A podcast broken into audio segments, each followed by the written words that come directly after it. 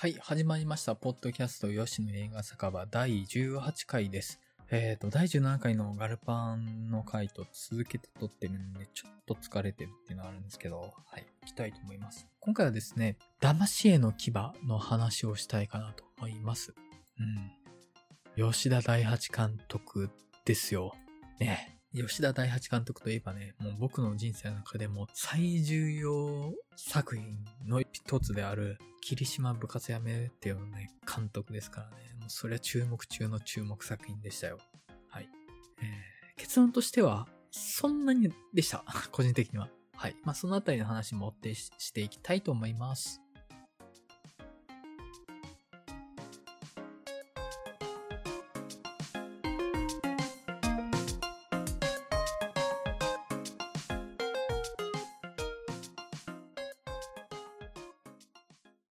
ではですね、いつも通り映画 .com の解説読ませていただきます。罪の声などで知られる作家の塩田武史が大泉洋をイメージして主人公を当て書きした小説を大泉の主演で映画化。出版業界を舞台に廃刊の危機に立たされた雑誌編集長が裏切りや陰謀が渦巻く中、起死回生のために大胆な奇策に打って出る姿を描く。神の月、霧島部活やめるってよの吉田大八監督がメアガ本を取り、松岡真優、佐藤浩一ら実力派キャストが共演する。出版不況の波にもまれる大手出版社、訓風社では、創業一族社長が急成し、次期社長の座をめぐって権力争いが勃発。そんな中、専務の討末が進める大改革によって売れない雑誌は次々と廃刊のピンチに陥る。カルチャー誌トリニティの変わり者編集長、早見も無理難題を押し付けられて窮地に立たされるが。はい、えー、っとね、うん、まあまあって感じかな、個人的には。ね、その、テンポはいいんですよ。テンポはいいし、エンタメしてるなっていうのはいいんですよ。実際楽しかったですからね。ただね、なんだろうな、気になったところがまあいろいろあったりはして、まずね、ちょっとね、背景の描き方が雑かなっていうところがあって、まず、この訓風社の創業一族の社長が急に亡くなっちゃうんですけど、そこでワイドショーで、そこから社長の逝去から訓風社の権力争いが勃発するみたいなのをワイドショーで説明するみたいなシーンがあるんですけど、ここでね、人が死んだ後に結構割と茶化すような語りをしてて、そういうワイドショーの語り無理だろうって思ったんですよね。で、ここで経営陣の人間関係みたいなのがワイドショーの中で解説されることで、これは映画を見てる方に対する人物紹介でもあるわけなんで、あ、わかりやすいなっていうのはあるんですけど、ワイドショーの内容にあまりリアリティを感じられなくって、なんかね、そういうところを丁寧に描くのが吉田大八監督なのかなって僕は思ってたので、ちょっとね、そのリアリティラインが高いって言ったらいのか低いって言ったらいいのかな？低いかな？ごめんなさい。こういう場合ってどっちだろう？ちょっとリアリティがない方向のチューニングをされてると思ったんですよね、そこで。そこはちょっとなんかあんまり吉田大八監督の資質ではないんではないだろうかっていうふうにはちょっと思ったりはしました。うん。こういうところがね、結構いろいろ気になるところがある映画だったんですよ。例えばその、松岡真優演じる高野の実家の本屋が、まあもう潰れかけの本屋であると。で、漫画とか子供がいっぱい立ち読みしてて、結局本買わないっていう展開が描かれてるんですけど、今本屋で子供立ち読みしないっしょ。えっと、一人とかだったら別にいいと思うんですけど、結構な人数、そのめちゃめちゃちっちゃい本屋の中で立ち読みしてるんですけど、子供が立ち読みはするけど本は書かないって描くために、子供の人数を増やしすぎだと思うんですよ。でそこでちょっとリアリティ損なってるなと思って、今の子供絶対本屋行く前にスマホとか触ったりゲームやったりすると思うんですよね。うん。わざわざ本屋行ってあんまりしないんじゃないかなと思って、そこで立ち読みの人数が多いことでなんか違和感が生じたりとかってね、あったりとか。あとね、もうバリバリのネタまれしていきますけど、池田エライザが演じてた城島咲っていう、まあ、モデル兼作家がストーカーに襲われるってシーンでね、またこのあたりのね、ストーカー像のある種のステレオタイプ、ね、これの浅いこと浅いこと。いかにも社会不適合な女性に執着したサイコパスみたいな描かれ方してて、もうこのね、サイコパスって言葉もうかつに使っちゃダメだと思うんですけど、浅い本当に。で、そもそも、ジョージ・マサキって、男性受けするタイプのアイドルとかっていうよりは、女性に人気が出るタイプのファッションリーダーみたいな感じの売り方してたと思うんですよね。もともとファッションリーダー的な売れ方をしてたから、自分が重書きとかを好きっていう趣味をあからさまにできないっていうのを抱えてた人物なのに、そこで、そういう、ちょっとサイコパス的な、このサイコパスっていうのを鍵括弧付きで聞いといてくださいね。なストーカーに襲われてっていう展開。絶対ファン層違うだろうって思うんですよね、あそこ。なんかね、アイドルとか、アイドルしてるタイプの芸能人に対するストーカーだと思うんですよね。あれはど、あの、ストーカーの像は。なんか違うなって思うんですよ。例えばですけど、ここで、城島咲がこの後、ストーカーに対して、自分を殺そうとしているストーカーに対して、3D プリンターで作った自作の銃で反撃したせいで、銃刀法違反のスキャンダルになって大問題になるって展開があるんですけど、そっからさらに、大泉洋が演じる早見が、ただ、それでもそういう闇を抱えるしかなかった城島咲を分かってほしいみたいな理方にちょっと切り替えていく展開になるわけなんですけど、要は、城島咲は何かを抱えていったキャラクターとして描かれるべきですよね。で、その何かを抱えてたこととそのストーカーは一致してたらいいと思うんですよ。例えば元彼がものすごい抑圧的であるとか、暴力的であるとか、あるいは家族、その父親がすごい抑圧的な父親でとか、要は彼女はある種の自分自身のイメージ、ロールモデルみたいなものに縛られてたから心の内側に銃を持ってたっていうキャラクター像なんだったら、その城島咲をもともと抑圧してた存在がそのストーカーに要素を持たせないといけないと思うんですよ。だから、もっと普遍的なであるとか、ヤンキー的なものが、城島咲のストーカーの方が違和感ないなと思ったんですよね。絶対ああいうタイプのストーカーじゃないと思うもん。城島咲につくのは。もともと女性人気出るタイプなんだから、ああいうのじゃないよ、絶対。そこがね、やっぱ浅いのに、ストーカーってこういうキャラクターでしょっていうね、浅さ、気になる、本当に。あとね、その後、城島咲のうちに抱えていた闇を、君はわかるよねっていう風なプロモーションをしていく中で、賛否両論で炎上するわけですよね。炎上というか、まあ、バズる、バズるというか炎上というか。でそこでね、ツイッターの画面がポンって出てきたのがいっぱい出てきて画面が埋まるみたいな演出があるんですけど、ダサいよ、あれは絶対。ダサい、絶対。ディストラクションベイビーズっていう5年前の映画でもダサいなと思ったのに、それを5年後で今やったらダサいよ。ダメだよ、それは。あれはダサい、絶対に。よくない。もっと描き方あるし、今って、あの、炎上の描き方、なんだろうな。YouTube とかを絡めることもできたかなと思うんですけど、ニコニコの字幕と Twitter が画面埋めるのは良くないよ、もう。一時期の2ちゃんじゃんね。ねツイッターはね、短いフレーズで画面を埋めれるから、あの、非常に映像的にも演出しやすいっていうのはわかるんですけど、そのね、ツイッターの扱いやすさで、悪く言うなら楽さっすよね。演出の楽さを安易に使っちゃってるのは良くないかなって僕は思いました。うん。ちょっとあそこ残念だわ。うんあと、まあ、えっとね、これはね、キャストの問題になるんですけど、基本的にこれって陰謀劇というか、剣謀術数を張り巡らせ合って騙し合う話なので、先が読めないというか、意外性がある方がいいとは思うんですけど、あのね、豪華キャストすぎて、まだ出てこないあいつ絶対このキーパーソンだろみたいなのがわかるんですよね。具体的に言うと、まず、中村智也演じるその創業者の子供、あのー、息子っすよね。で、本来なら次期経営者になるべき立場が、まあ、ちょっと海外に左遷というかちょっと、まあ、島流しみたいな形になって、権力闘争からちょっと蚊帳の外に出されるみたいなのがあるんですけど、中村智也そこに作ってたら、絶対に後から出てくるってわかるでしょ、それ。どう考えても、その大泉を演じる早見のバックにいるのが中村智也っていうのが分かっちゃうんですよね。だから、そこの意外性はあんまりなかったですね。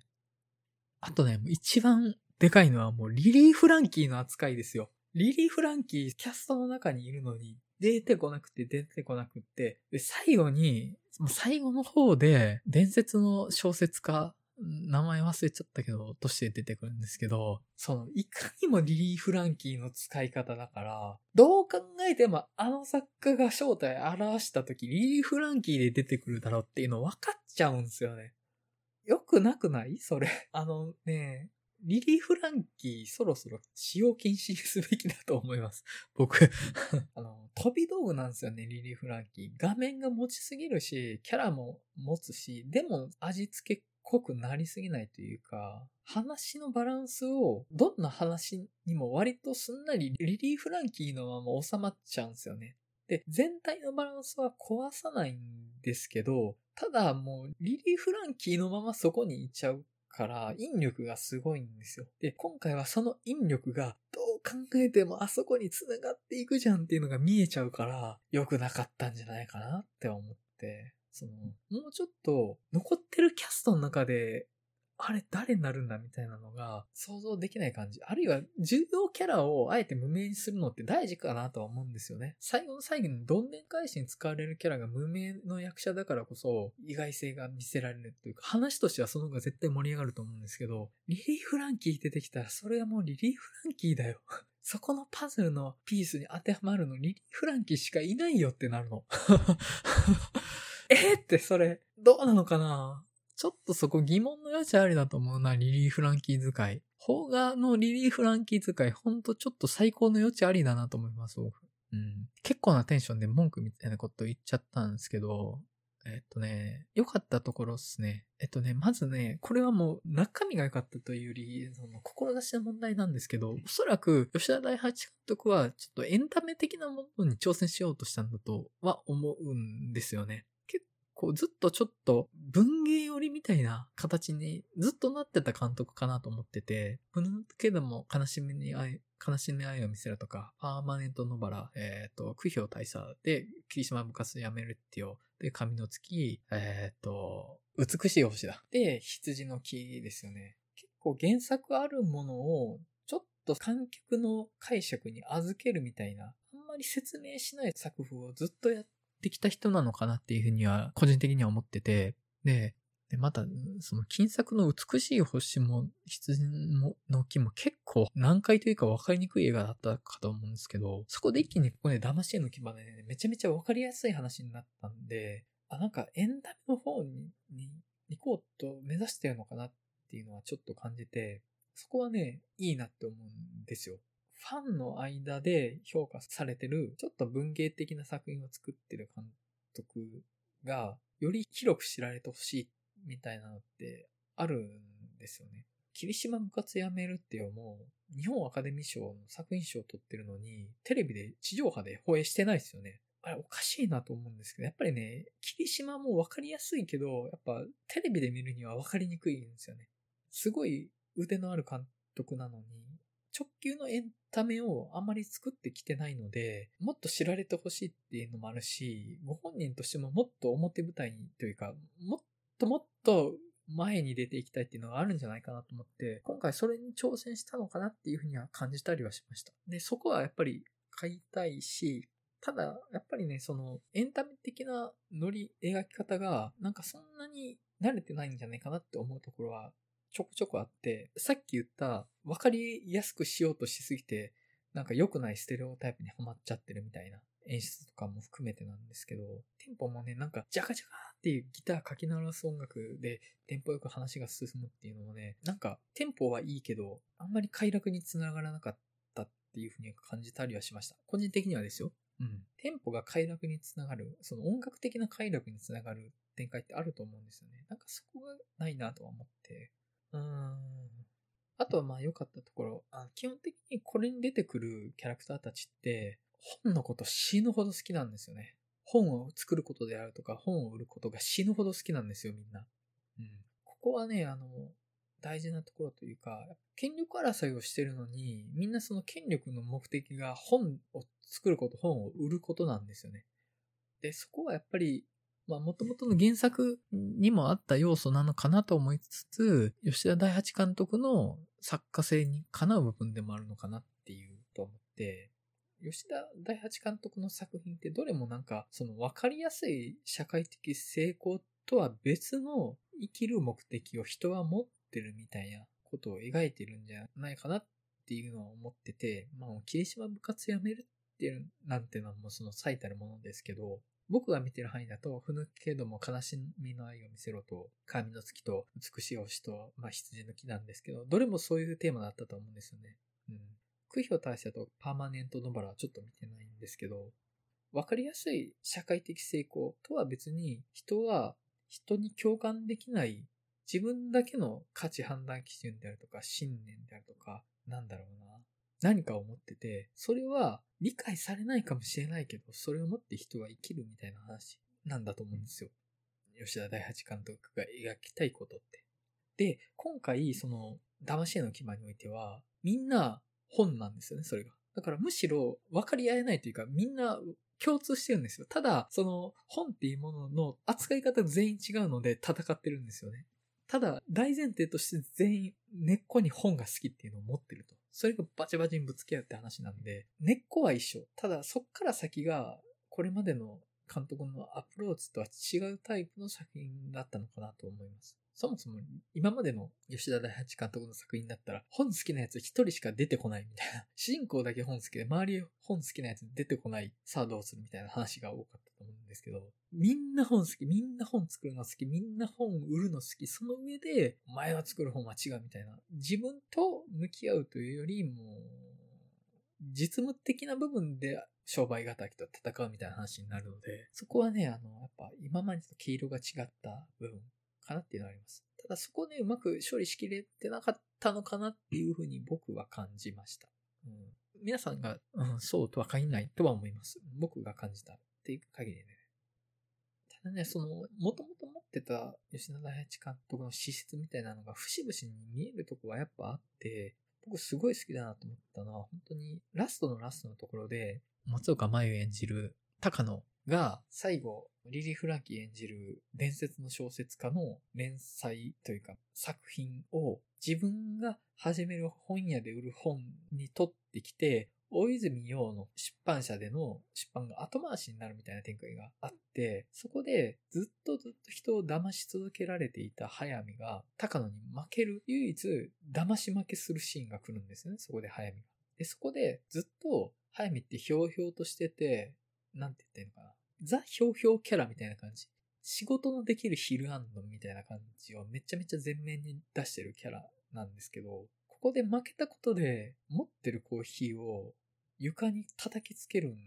ですよね。なんか、ひょうひょうとしてて、協楽主義的というか、面白かったらそれでいいよね、みたいなキャラクターなんですよね。その、そのシーンに来るまでのハイメは。もうトリックスター的な要は面白いことが起きて、みんながびっくりすればそれでいいよね。面白いよね。人生ってそれでいいじゃんみたいなトリックスター的なキャラクターとしてずっと振り回ってるけど、でも自分が出し抜かれたり、自分の手柄を横取りされたりするのが嫌っていうのがわかるんですよ、そこで。だから実際には結構上昇志向というか、一般的な価値観での成功欲みたいなのも持ってるタイプの、ちょっと脂っこいキャラって言ったらいいんですかね。ドロッとした脂っこい欲望を持ってるキャラクターなんだっていうのもここで見えるんですよね。で、そこで一気に、この早見っていうキャラクターが肉体を得たっていう感じは僕は思いましたね。うん。そこまでが本当にトリックスター的に振る舞うために存在してる、その、もともとその大泉洋さんに当て書きされたキャラクターで、まあもともとの大泉洋さんのキャラクターもそういう、まあひょうひょうとしたトリックスターみたいなイメージ持っ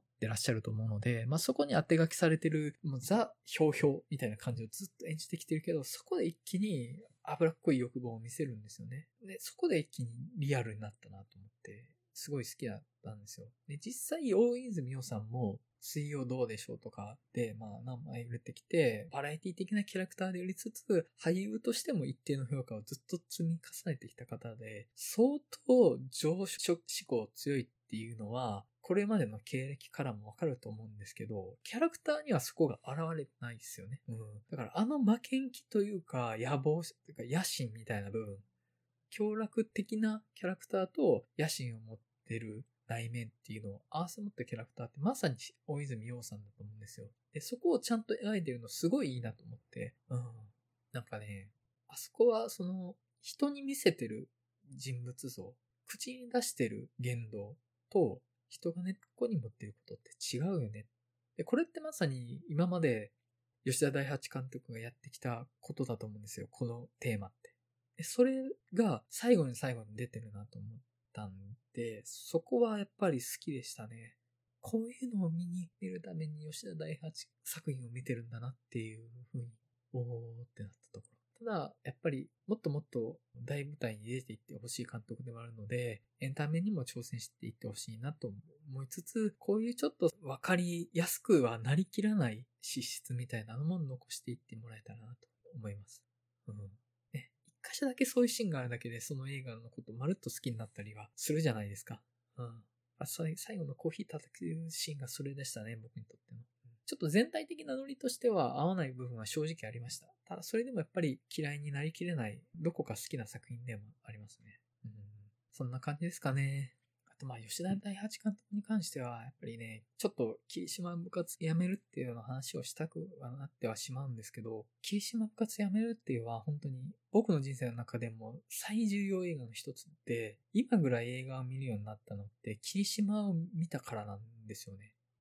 霧島を見て、あ、なんか何かをやろうと思っ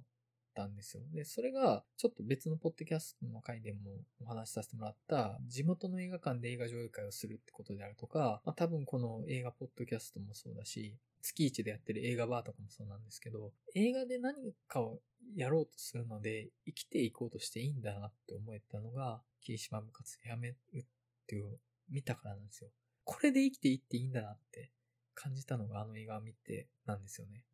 本当にセリフでもあるんですけど、ドラフトを待ってると。かからない、自分が絶対にかからないドラフトを待って素振りをしてるっていう状態。そのドラフトにかかるっていうのがその商業的に成功するであるとか有名になるとかそういうことではないとは思うんですよね。ただ何か自分の生きている意味がその今やってることにつながってると信じられる状態でいいそれが生きるということだみたいなことを言われた気がしたって感じがしました。で、それが僕にとって映画かもしれないなって思ったのがきっかけなんですよ。あと、その霧島を見た後、もう人の感想が見たくって見たくって、いろいろ調べてたな、たどり着いたのが、あの、ラジオ番組のウィークエンドシャッフルの歌丸さんがシネマハスラーで霧島部活やめっていうの話をしてる回なんですよね。それがあの、ニコニコ動画にアップされてたんですよ。いけないやつですよ、これ。ダメなやつですけど、はじめそういうのあんまりよくわかってなかったんで、あ、なんかあると思って聞いたら、ラジオだったんですよね、その霧島部活やめてようあれはね、本当に名批評会ですよ。で、あそこでハマっても、そっからずっとね、シネマハスラー聞いて、ムービーウォッチメン聞いて、だからもう、でもそっからめちゃめちゃ映画見る頻度増えましたからね。だからもう、僕が今ぐらい映画見るようになったのって、もう霧島部活で辞めるっていうと、シネマハスラーなんですよ。てか、まあ、あの、歌丸さんなんですよ。本当に。これは本当にそうなんですよ。だからもう人生の契機の一つなんですよね、これは。この映画が。歌丸さんにたどり着く経緯でもあるので、その、霧島部活やめるっていうのが。最重要作品の一つというか、もう最重要作品と言い切っていいかもしれないですね。大切な映画なんです。ただ、今見るとやっぱちょっと、今の価値基準では少し古くなってきてるかなっていう思うところもあって、それがやっぱりその、マイノリティというより、えっ、ー、と、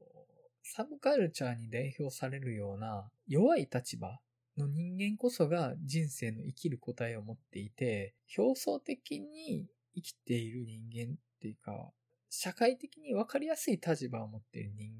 間は、そうではないっていう風なことを言ってる話。まあ、霧島部活やめるっていうのは、その、学校の中で、いわゆるスクールカーストの上にいる奴らが、実は虚無を抱えてて、スクールカーストの下にいる奴らが、映画であるとか、吹奏楽であるとか、野球っていう生きることの意味を掴んでるって話。だから、パッと見成功してる奴より、そうじゃない奴の方が、人生をちゃんと捉えてるっていうことを言ってる映画なんですけど、それももうなんか違うのかなって段階が来てるのかなって思うんですよ。で、これはおそらく SNS とかの発展にもつながってると思うんですけど、実はみんなマニアっていうことが暴かれたんじゃないかなと思うんですよね。SNS とかによって。実はみんなマニアだし、実はみんな特殊だし、それと同時にみんな普通なんですよね。うん。だからその、そこでサブカルチャーとかに触れて、そこに居場所を見出してた人間が、まあ、いわゆるマジョリティ的な価値観と自分を比較して、こっちの方がいいって思うような話っていうのは、ちょっともう古いのかなって思うんです。もはや。そこに俺たちとあいつらっていう、ある種の分断を生んで、そこにある種の先民思想で救いを求める時代でもないんじゃないかなってちょっと思ったりはします。まあ、まあ、霧島はまあそこまで単純化された話ではないですよ。もちろんね。ただ、あの、そういう見え方をするような話にはなってるなと思って、まあ、ルサンチマンですよね。俺の方が、あいつらより、実は俺の方が恵まれて、俺の方が、実は隠された才能を持ってると。隠された本当の人生の生き方を俺は知ってるとあいつらよりもみたいな、ある種の先民思想に救いを求めてはいけない時代なんじゃないかなと思って。そこにあるのは、俺たちとあいつらとの間に分断で、そこにはどんどんディスコミュニケーションが生まれていくわけですよ。でね、そこで、あの、その、えっ、ー、と、その分断から生まれる自意識って本当に危険だなって最近思うんですよね。で、ジャンプでやってる漫画で、えっと、僕のヒーローアカデミアっていう漫画ありますよね。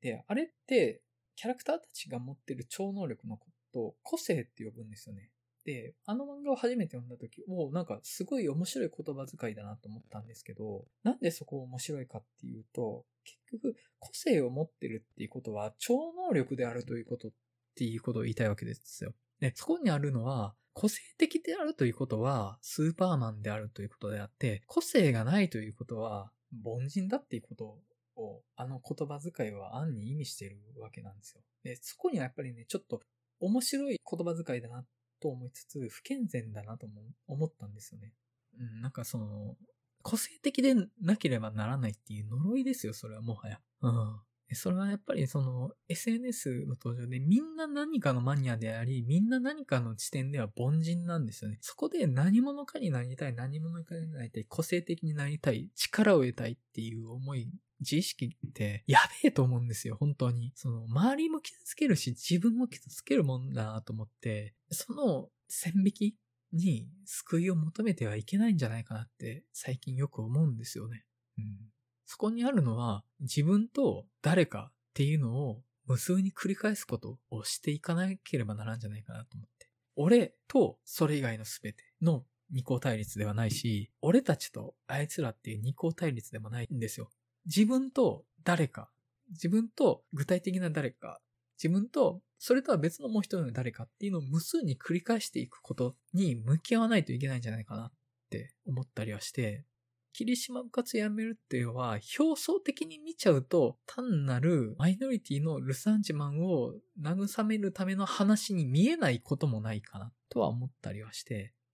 でもね、やっぱそれでいいと思うんですよ。もはや、霧島部活やめるってよって、9年前の映画なんですよね。うん。もう本当に、もう見た時はこんな完璧な映画はないなと思ったけど、今見ると、もっともっとその、いろいろ前に進んでいくための過程だったなと思思うんですよ、あの映画って。あれが完成ではないんですよね。過程なんですよね。だから、きっと、もし、世の中の価値観がアップデートされていくのであれば、霧島部活やめるって、いつか本当に古い映画になる日が来るんですよね。それはそうなった方がいいんですよ、きっと。それが世の中が前に進むってことだと思うので、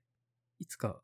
僕も霧島部活やめるっていうから本当に巣立つ日が来るのかな？では思ったりしつつ、うん。とね、霧島よくできてる映画なんですよね。こういうルサッチマンを慰めつつ、いや、マイジョリティもマイノリティもみんな悩みがあるよねっていう多様性を受け入れる視点もありつつ、その多様性を受け入れる視点があることで、ちゃんとそっちに目配せしてるから、ルサンチマン慰める方向で見てもいいよねっていう、その自分に対する逃げ場を作るっていう風にもなってて、そこはね、すごい上手いんですよ。ただまあ、悪い見方はできる っていう感じかな。はい。あの、霧島部活やめるっていうのに関してはね、本当に思ってることいっぱいある映画なので、ちょっといつかもう一回見返して喋ってみてもいいかなと思ったりします。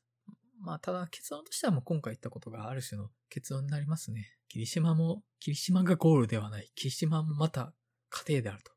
ていうのが僕にとっての今の霧島です。なんか、騙し絵の牙からはじの話から始まって、なんか、めちゃめちゃそれたな はい、以上です。